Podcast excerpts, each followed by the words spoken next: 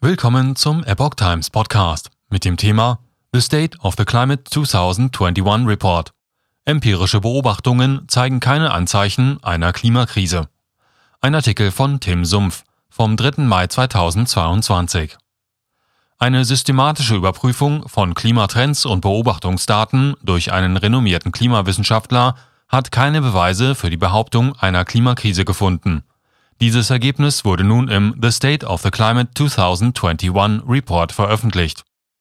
In ihrem jährlichen Bericht über den Zustand des Klimas untersuchte Professor Ole Hamlam von der Universität Oslo und Kollegen detaillierte Muster der Temperaturveränderungen in der Atmosphäre und den Ozeanen sowie Trends bei den Klimaauswirkungen. Viele dieser Muster zeigen keine signifikanten Trends und legen nahe, dass statt einer Klimakrise eher schlecht verstandene natürliche Zyklen im Spiel sind. Und obwohl der Bericht eine leichte Erwärmung feststellt, gibt es keine Anzeichen für dramatische Veränderungen. Demnach sei die Schneedecke stabil, die Meereseisdecke erhole sich und die Sturmaktivität habe sich nicht verändert.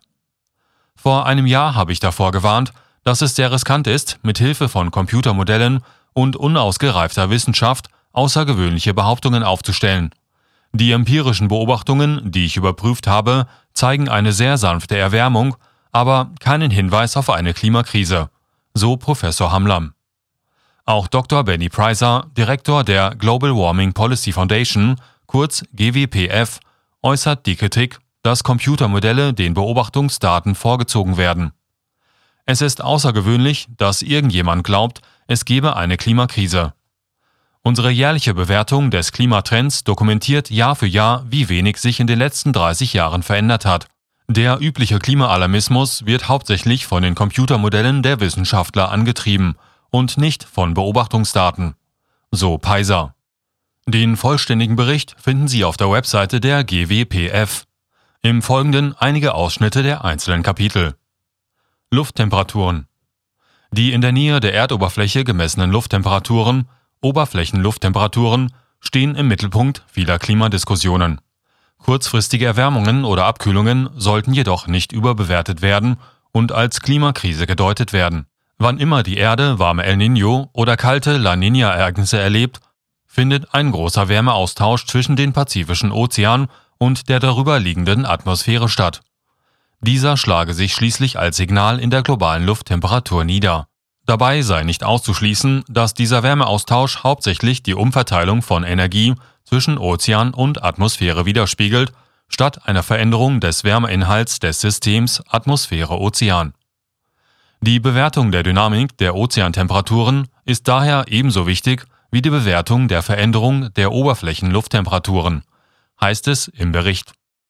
Betrachtet man die Aufzeichnungen der Oberflächentemperaturen seit dem 19. Jahrhundert so war 2021 ein warmes Jahr, aber kälter als 2016. Wurden vor sechs Jahren in arktischen Regionen rekordverdächtige Lufttemperaturen gemessen, haben sich die Bedingungen seitdem im Allgemeinen auf etwas kühlere Bedingungen zubewegt. Nach Einschätzung von Professor Hamlam wurden die Temperaturspitzenwerte in hohen nördlichen Breiten im Jahr 2016 möglicherweise durch die Ozeanwärme des starken El Niño 2015 und 16 beeinflusst. Das Jahr 2021 war hingegen von einem moderaten La Niña-Ereignis geprägt. Dies unterstreiche, wie die Lufttemperaturen nicht nur durch Schwankungen der lokalen Bedingungen beeinflusst werden können, sondern auch durch Schwankungen, die sich in geografisch weit entfernten Regionen abspielen. Satellitendaten, auf die sich ein Großteil der Auswertungen beziehen, zeigen zudem, dass seit 1995 ein Temperaturplateau in der Stratosphäre etwa 10 bis 50 Kilometer über Grund vorherrscht. In der unteren Troposphäre, der untersten Schicht der Atmosphäre, sind die Temperaturen seit 1979 gestiegen, über dem Land stärker als über den Ozeanen. Die einfachste Erklärung dafür ist, dass ein Großteil der Erwärmung durch die Sonnenstrahlung verursacht wird. Es könne aber auch mehrere sekundäre Gründe geben. Beispielsweise hierfür seien Veränderungen der Wolkenbedeckungen und der Landnutzung. Ozeane im Rahmen des Argo-Programms überwachen Forscher die globalen Meerestemperaturen in bis zu 1900 Meter Tiefe. Im Dezember 2021 trieben dazu knapp 4000 schwimmende Messstationen über die Meere. Seit 2004 betrug die Nettoerwärmung im globalen Durchschnitt etwa 0,07 Grad Celsius. Die maximale Nettoerwärmung, etwa 0,2 Grad Celsius, betrifft die obersten 100 Meter, vor allem in Äquatornähe, was wiederum auf den starken Einfluss der Sonnenstrahlung deutet. In größeren Tiefen ist den Argoschwimmern zufolge zwischen 2004 und 2020 eine Nettoerwärmung von etwa 0,025 Grad Celsius zu verzeichnen. Die Erwärmung ist jedoch ebenfalls eher in äquatorialen Ozeanen zu beobachten. Im gleichen Zeitraum ist in den nördlichen Ozeanen eine deutliche Abkühlung in Tiefen bis zu 1400 Meter festzustellen. Darunter zeichnete sich eine leichte Erwärmung ab. Die südlichen Ozeane haben sich seit 2004 in den meisten Tiefen leicht erwärmt. Auch hier findet sich die stärkste Temperaturänderungen nahe der Oberfläche. Die Durchschnittswerte könnten jedoch irreführend sein, so Professor Hamlam. Die Aussagen des Berichts stützen sich daher insbesondere auf Detailbetrachtungen. Meeresspiegel Der globale Meeresspiegel wird ebenfalls mittels Satelliten überwacht. Parallel dazu erfolgen direkte Messungen mit Hilfe von Gezeitenmessern.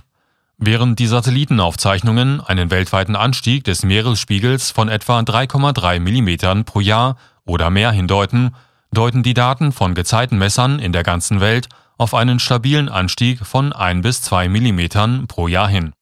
Die Gezeitenpegel zeigen weder Beschleunigung noch Verlangsamung des Meeresspiegelanstiegs in jüngster Zeit. Für den deutlichen Unterschied zwischen den beiden Datensätzen gibt es keine allgemein akzeptierte Erklärung.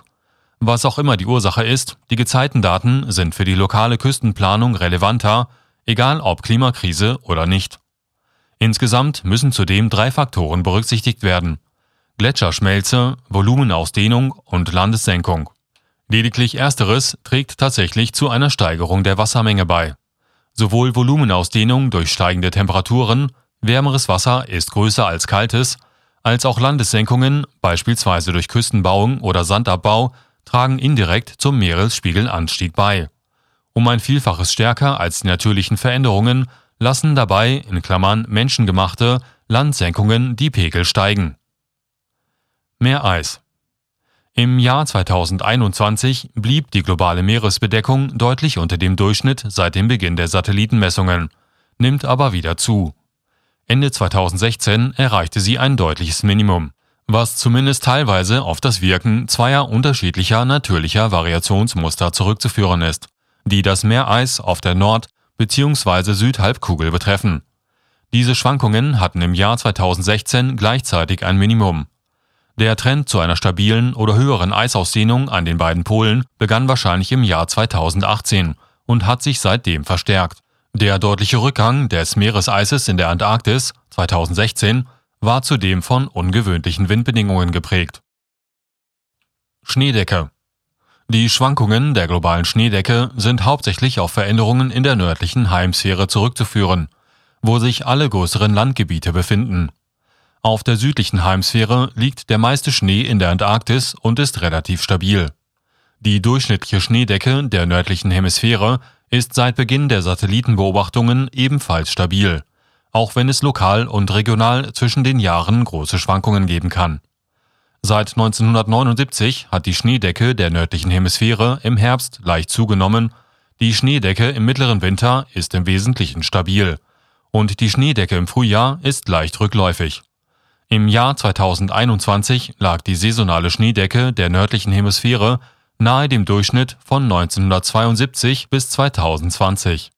Stürme und Hurricanes auch die jüngsten Daten über die akkumulierte Wirbelsturmenergie von Tropenstürmen und Hurricanes lassen nicht auf eine Klimakrise schließen. Sie liegen deutlich innerhalb der seit 1970 beobachteten Spanne. Tatsächlich sind die ACE-Daten im Laufe der Zeit sehr variabel. Einen klaren Trend zu höheren oder niedrigeren Werten zeigen sie nicht. Sie unterliegen jedoch einer signifikanten 3,6 Jahresschwankung. Eine längere Zeitreihe für das Atlantikbecken deutet außerdem auf eine Oszillation von etwa 60 Jahren Dauer hin